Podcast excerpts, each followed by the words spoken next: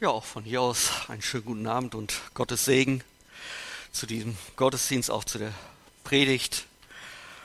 Ich bin selber immer gespannt, was der Herr uns so genau zu sagen hat und bitte ihn auch immer, dass auch ich gesegnet werde im Reden und auch im Reden selber auch hören kann. Nicht nur für euch, sondern ich bin manchmal auch ein bisschen egoistisch, auch für mich.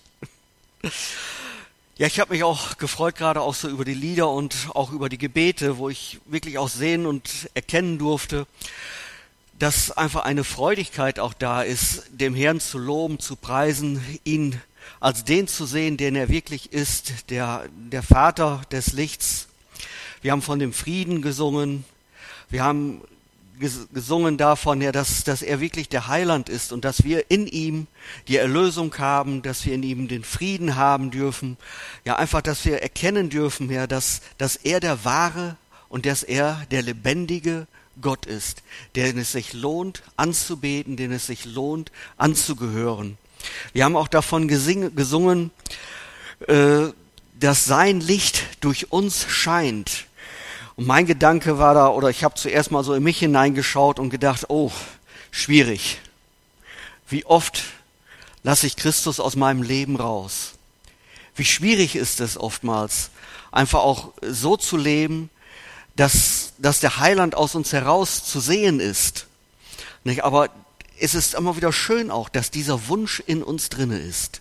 Und ich denke, oder so verstehe ich das Wort Gottes auch, dass das auch der Wille Gottes ist.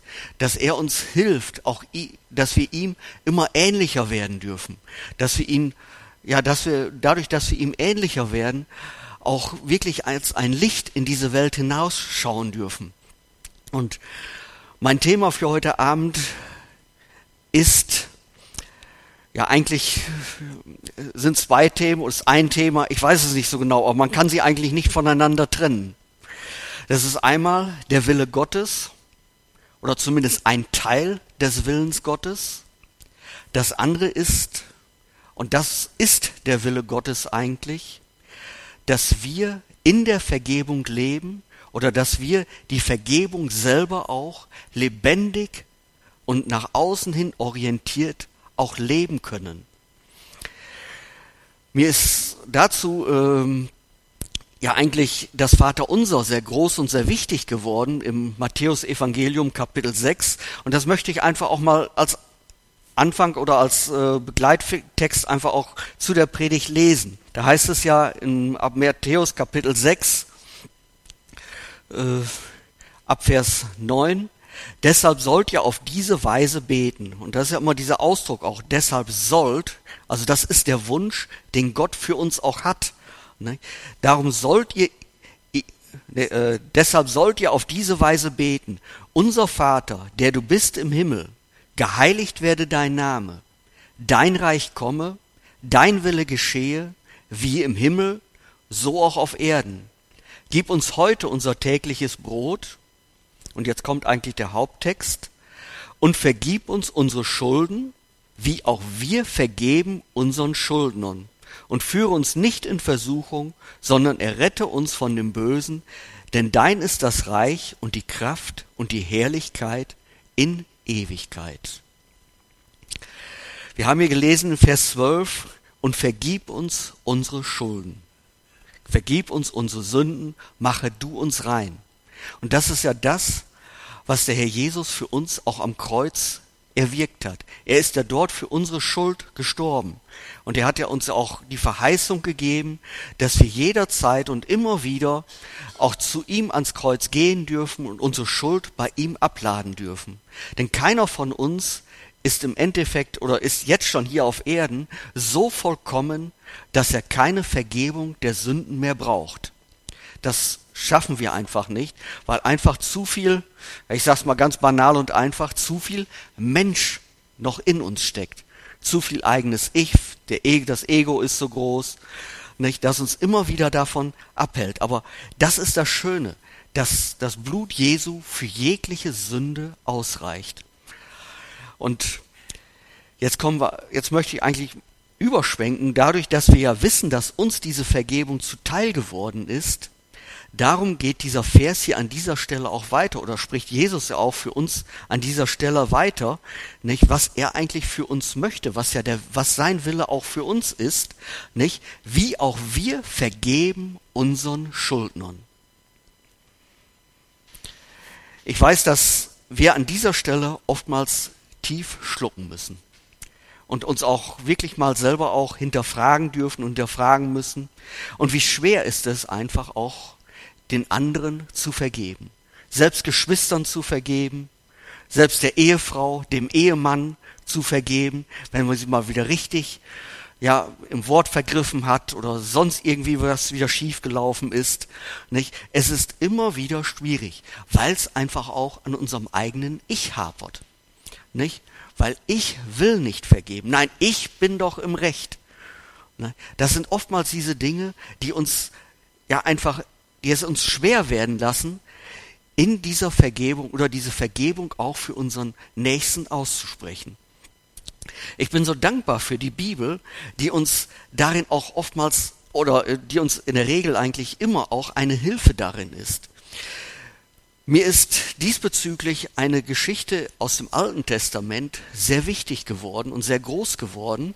Sie mag jetzt vielleicht im ersten Moment etwas krass erscheinen, aber sie zeigt uns dadurch einfach auch sehr deutlich, was es bedeutet und welchen Sinn es auch hat und macht, in dieser Vergebung zu leben oder dem anderen eben auch zu vergeben. Und darum möchte ich einen Text lesen aus dem zweiten Könige 5, die ersten drei Verse eigentlich nur. Eigentlich eine ganz bekannte Geschichte auch.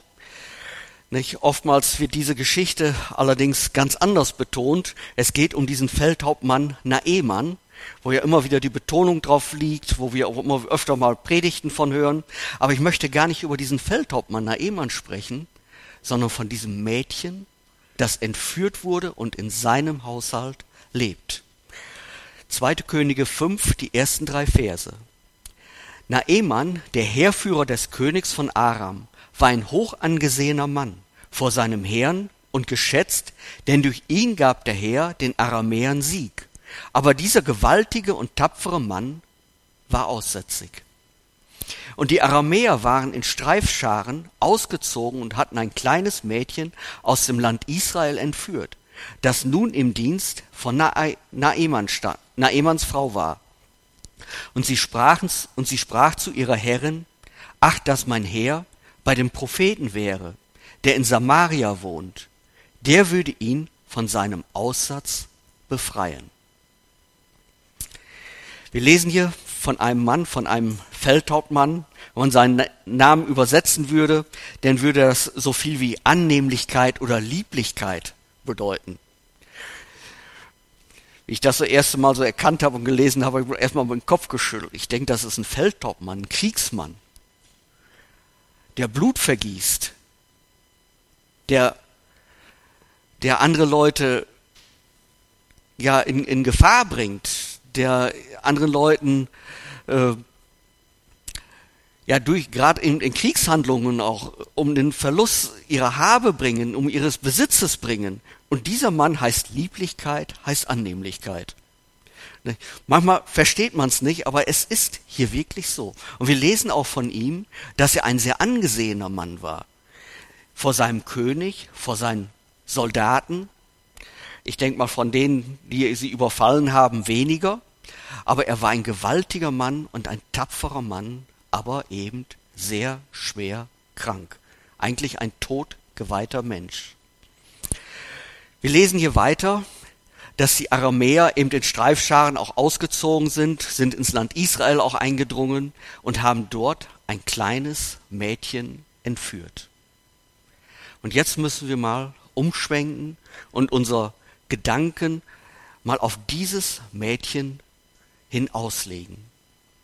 Was bedeutete das für so ein kleines Mädchen? Wir wissen nicht, wie alt sie war, ob sie schon im Teenie-Alter war oder im Jugendalter war oder vielleicht noch etwas jünger. Auf jeden Fall wurde dieses Mädchen aus ihrer Heimat herausgerissen, aus ihrer Familie herausgerissen, aus ihrem Glauben, ihrer Religion herausgerissen. Wir wissen nicht, was ihr auch an Gewalt angetan wurde, wie sie damit umgegangen ist, wie sie damit fertig geworden ist. Das müssen wir jetzt alles mal in diesem Moment mit berücksichtigen. Nicht? Was das für so ein kleines, junges Mädchen bedeutete, entführt zu werden, aus der Familie herausgerissen zu werden. Nicht? Eigentlich müsste man doch sagen, dieses Mädchen muss doch eigentlich am Leben verzweifeln.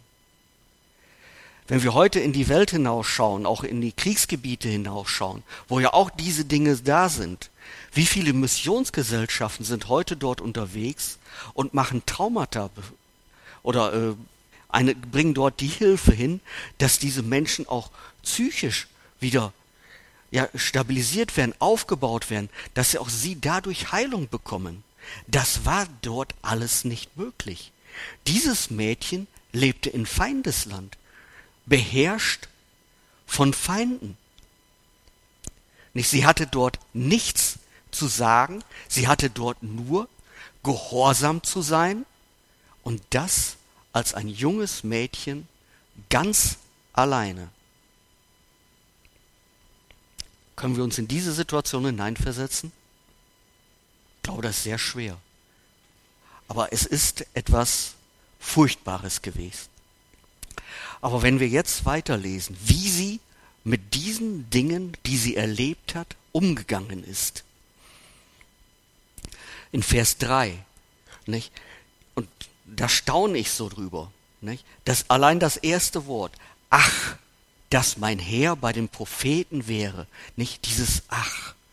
Ach, das wäre doch schön, es wäre doch prima, nicht? Sie war, sie war mit dieser Situation im Grunde genommen nicht einverstanden, könnte man sagen, mit dieser Situation der Krankheit ihres Herrn. Merken wir, was, was da los ist? Müsste sie nicht eigentlich von dem Erlebten, alttestamentlich gesehen, Auge um Auge, Zahn um Zahn? Aber da lesen wir hier nichts von. Dieses Mädchen hatte Mitleid mit ihrem Entführer. Sie hatte Mitleid mit der Krankheit, in der er, in der er lebte. Und sie suchte das Beste für ihn. Ach, dass mein Herr bei dem Propheten wäre, der in Samaria wohnt. Der würde ihn von seinem Aussatz befreien. Ich wüsste keine Stelle im Alten Testament, wo ein Prophet jemanden vom Aussatz befreit hat. Woher hatte dieses Mädchen diesen Glauben, dass der Prophet in Samaria den Feldhauptmann heilen könnte? Dieses Mädchen muss einen Glauben gehabt haben, der gewaltig ist. Obwohl sie in Feindeshand lebte, keine Gemeinschaft hatte mit anderen aus ihrem Volk, mit ihr, aus dem Volk Israel. Sie hatte ja keinerlei, ja, äh, wir würden heute vielleicht sagen, keinerlei Lehre im Glauben an den lebendigen Gott.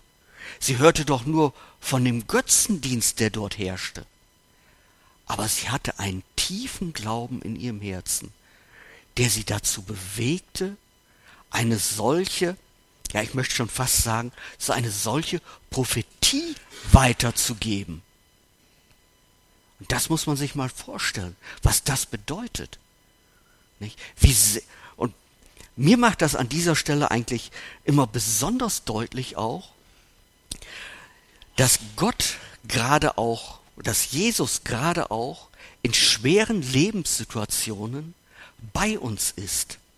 Auch dann, wenn kein anderer Mensch, kein anderer Christ, keine andere Glaubensschwester oder kein anderer Glaubensbruder dabei ist.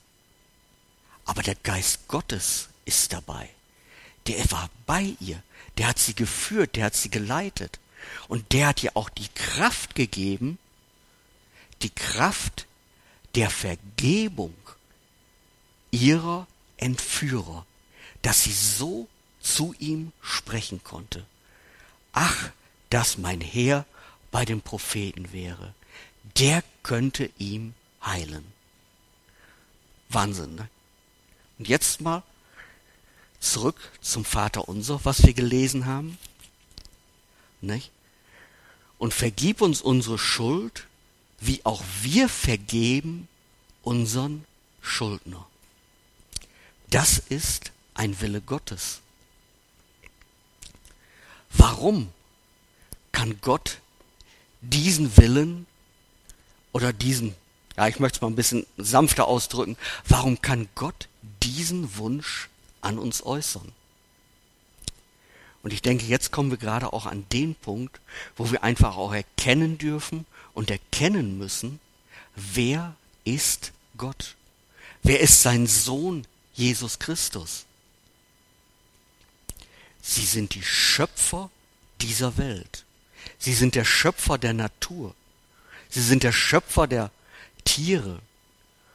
Sie sind der Schöpfer von dir ganz persönlich.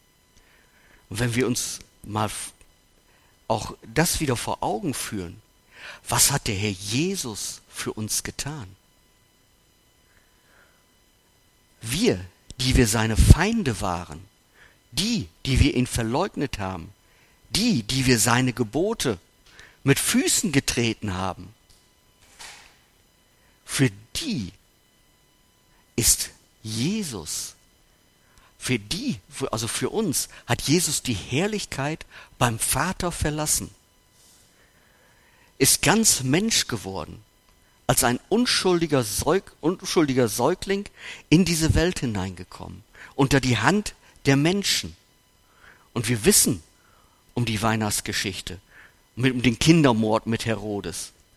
Wenn der Vater nicht auf seinen Sohn aufgepasst hätte, wäre er auch unter diesem Kindermord gefallen. All das hat Jesus im Vorfeld gewusst. Und trotzdem ist er diesen Weg gegangen. Und hat sich, ja, hat sich schlagen lassen, hat sich anspucken lassen, hat diesen schweren Kreuz, äh, schweren Weg ans Kreuz auf sich genommen, weil er uns vergeben wollte. Und das ist, denke ich, auch das, was wir, wenn wir von dem Willen Gottes lesen oder auch reden, immer im Hinterkopf behalten müssen.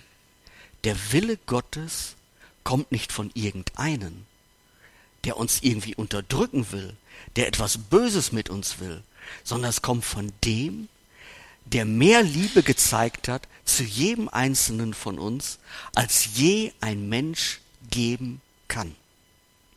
Das ist unmöglich für uns Menschen. Und das ist einfach auch das, und da, wenn wir uns das Vaterunser einmal näher betrachten wollen, nur so in ganz kurzen Schritten, nicht? Was hat der Herr Jesus gesagt? Wie sollen wir Gott ansprechen? Unser Vater. Ne?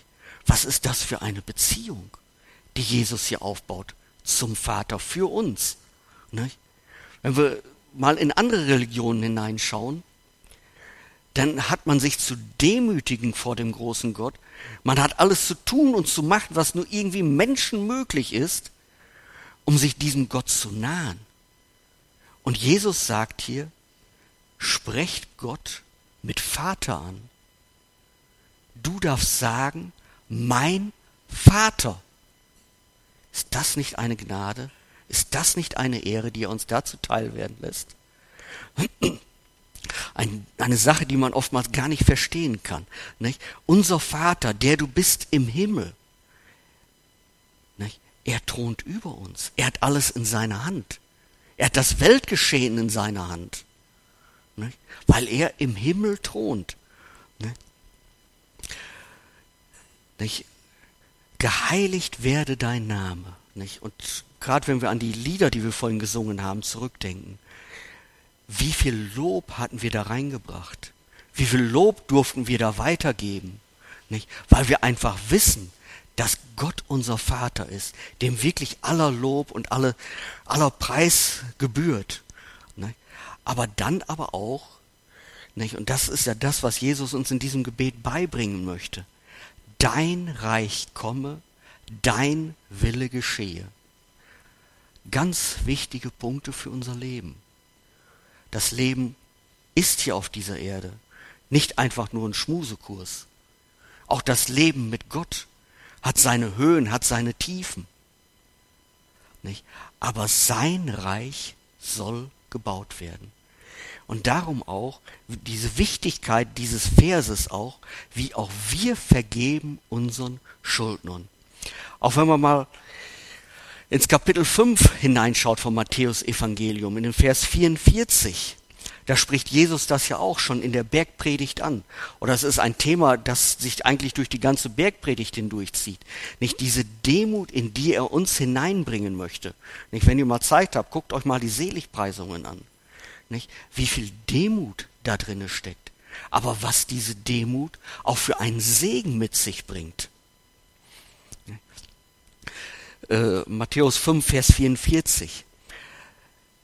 Ihr habt gehört, dass gesagt ist, du sollst deinen Nächsten lieben und deinen Feind hassen. Ich aber sage euch, liebt eure Feinde, segnet die euch fluchen, tut wohl denen, die euch hassen und bittet für die, welche euch beleidigen und verfolgen.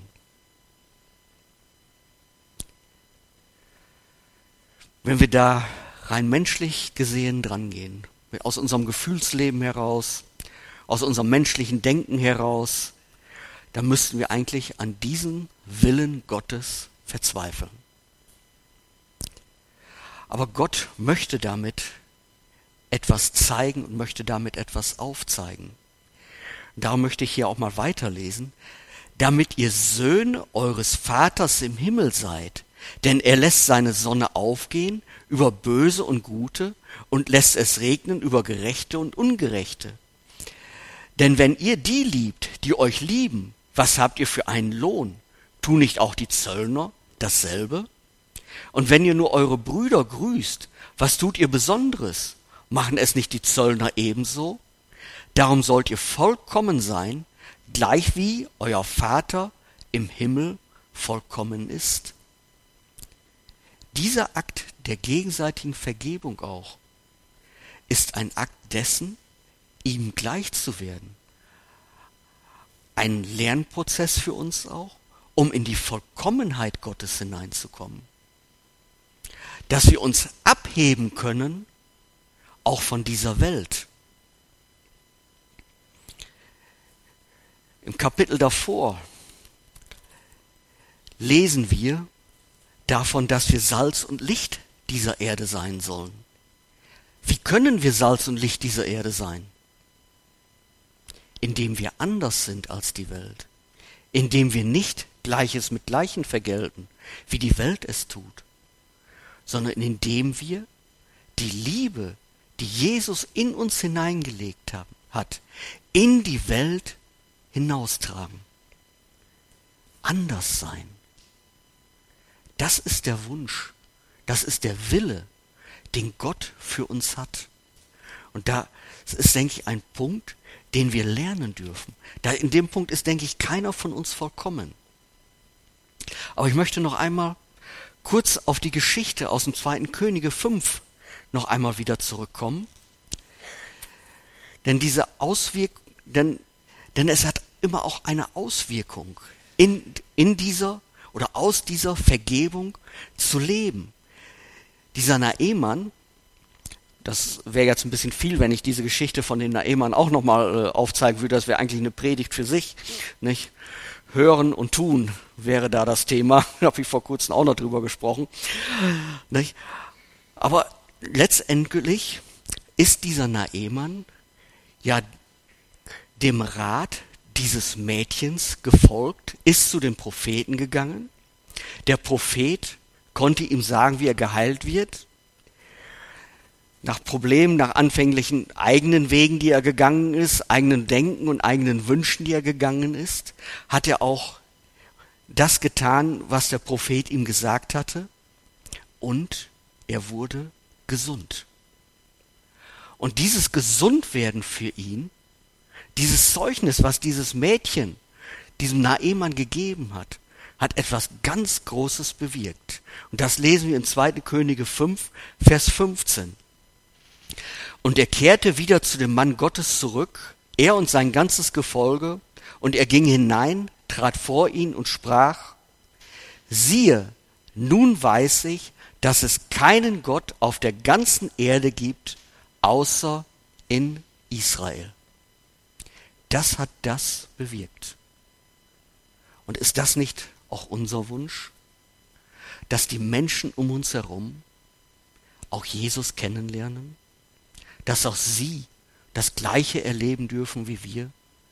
Die Erlösung, die Befreiung?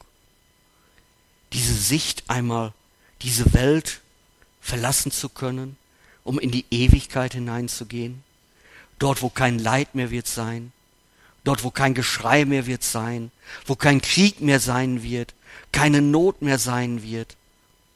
Wie schön wäre es doch, wenn wir unsere Arbeitskollegen, wenn wir unsere Nachbarn, unsere Familien damit hineinnehmen. Darum ist es so wichtig, Christus ähnlicher zu werden, ihm nahe zu sein, nicht? einfach den Willen Gottes tun, anders sein, nicht mit der Welt mitschreien.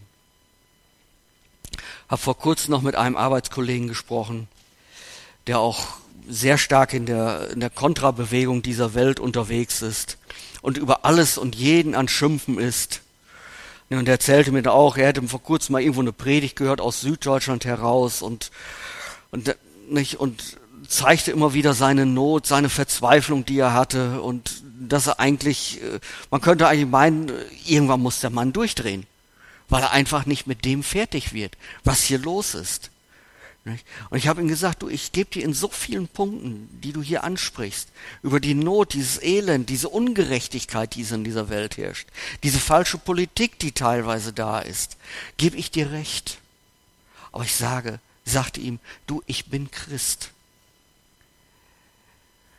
ich sehe all diese Not, all diese Verzweiflung, die da ist, sehe all diese Ungerechtigkeit, die da ist, die Moral, die immer mehr abnimmt, nicht die Gesetzesprechung, die heutzutage ist, die geht immer weiter weg von der Moral Gottes, die er uns in seinem Wort gegeben hat. Ich könnte darunter, wenn ich nicht besser wüsste, verzweifeln. Ich möchte auch auf die Straße gehen und laut losschreien. Nicht, hört auf damit. Aber ich weiß, dass ich das nicht kann. Das ist nicht mein Weg. Aber ich durfte ihm sagen, du, auch in all dieser Verzweiflung, die auch in meinem Herzen ist, weiß ich eins, dass das Leben hier auf dieser Erde nicht für immer ist. Sie ist nicht für die Ewigkeit gedacht. Sie ist nur kurz gedacht. Aber das wahre Leben beginnt in der Ewigkeit. Und das ist das, was ich als Christ haben darf. Ich brauche hier nicht verzweifeln auf dieser Welt, in dieser Welt. Ich kann meinen Blick über diese Welt hinausheben und sehen, was in der Herrlichkeit ist. Dort, wo Jesus gesagt hat, ich werde vorausgehen und dir eine Wohnung bereiten. Und das dürfen wir, denke ich, in diese Welt auch hinausrufen. Verzweifelt nicht. Seht nicht auf das, was hier ist. Seht auf das, was Gott schenken möchte wenn er eine neue Erde gibt und wir nicht mehr in diesen Ängsten, in diesen Zweifeln leben müssen. Und das ist etwas, ja, etwas so Wunderbares, etwas so Herrliches, das weiterzugeben oder weitergeben zu dürfen, in diese Verzweiflung, in die Not dieser Welt hinauszurufen. Und gerade wenn man sich das ganze Kriegsgeschehen in dieser Welt anschaut, ist ja nicht nur in der Ukraine, äh, so viele Kriegsherde auf dieser Welt. Nicht so viele Kriegs, ja, das sind jetzt diese großen Kriegsherde. Aber wie viele kleine Kriegsherde gibt es um uns herum? In den Nachbarschaften, in den Familien. Und wenn man da den Frieden Gottes hinausrufen darf, ihnen sagen kann, Mensch, Jesus vergibt dir. Und wenn Jesus dir vergibt, dann kannst du auch vergeben. Es gibt immer einen Neuanfang. Das ist das, was wir weitergeben dürfen. Ist das nicht eine Hoffnung? Eine Zuversicht? Eine Freude, die sich in uns auftun kann oder auftun soll? Und damit sind wir im Willen Gottes. Ich denke dabei auch immer wieder, weil ich einfach mein Versagen auch immer wieder sehe, an dem Psalm 143, Vers 10, wo wo David sagt, Herr, lehre mich tun nach deinem Wohlgefallen. Und das ist ein Gebet, das ich oft spreche. Für mich ganz persönlich. Herr, zeige mir, wie ich nach deinem Wohlgefallen leben kann. Gib du mir die Kraft dafür. Gib du mir deinen Geist, dass ich der Sünde widerstehen kann, dass ich in dieser Kraft leben kann, die nur du gibst. Nicht? Denn all die ihn angenommen haben, denen hat er doch die Kraft gegeben, hat er die Macht gegeben, nicht? Nein zu sagen zur Sünde. Nein zu sagen zu dem eigenen Ich, das uns immer wieder zerstören will, das uns immer wieder von Jesus wegbringen will. Und so dürfen wir ein Zeugnis sein in dieser Welt. Und darauf lasst uns zugehen. Dafür lasst uns kämpfen. Denn das Leben hier, auch für uns Christen, es ist schön, es ist voller Kraft. Aber es hat auch damit zu tun, über seinen eigenen Schatten zu springen und Gott ähnlicher zu werden. Ne? Das Licht, wovon wir gesungen haben vorhin, dass das aus uns herausstrahlt in diese Welt hinein. Ja, das soll's gewesen sein für heute Abend. Ich möchte noch einmal kurz beten. Herr Jesus, und du hast heute Abend ernste Worte für uns gehabt, ernste Worte, die uns, hoffe ich, auch zu Herzen gehen. Und ich möchte dich da einfach auch bitten, Herr, dass du mit deinem Geist auch in unseren Herzen da weiter wirkst, dass wir als deine Kinder in diese Welt hinausgehen dürfen, dass wir dein heiliges Evangelium ja, ausbreiten können in dieser Welt, dass wir uns aber auch nicht fertig machen lassen müssen von dieser Welt.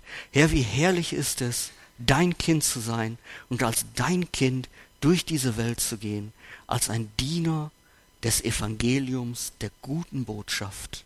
Amen.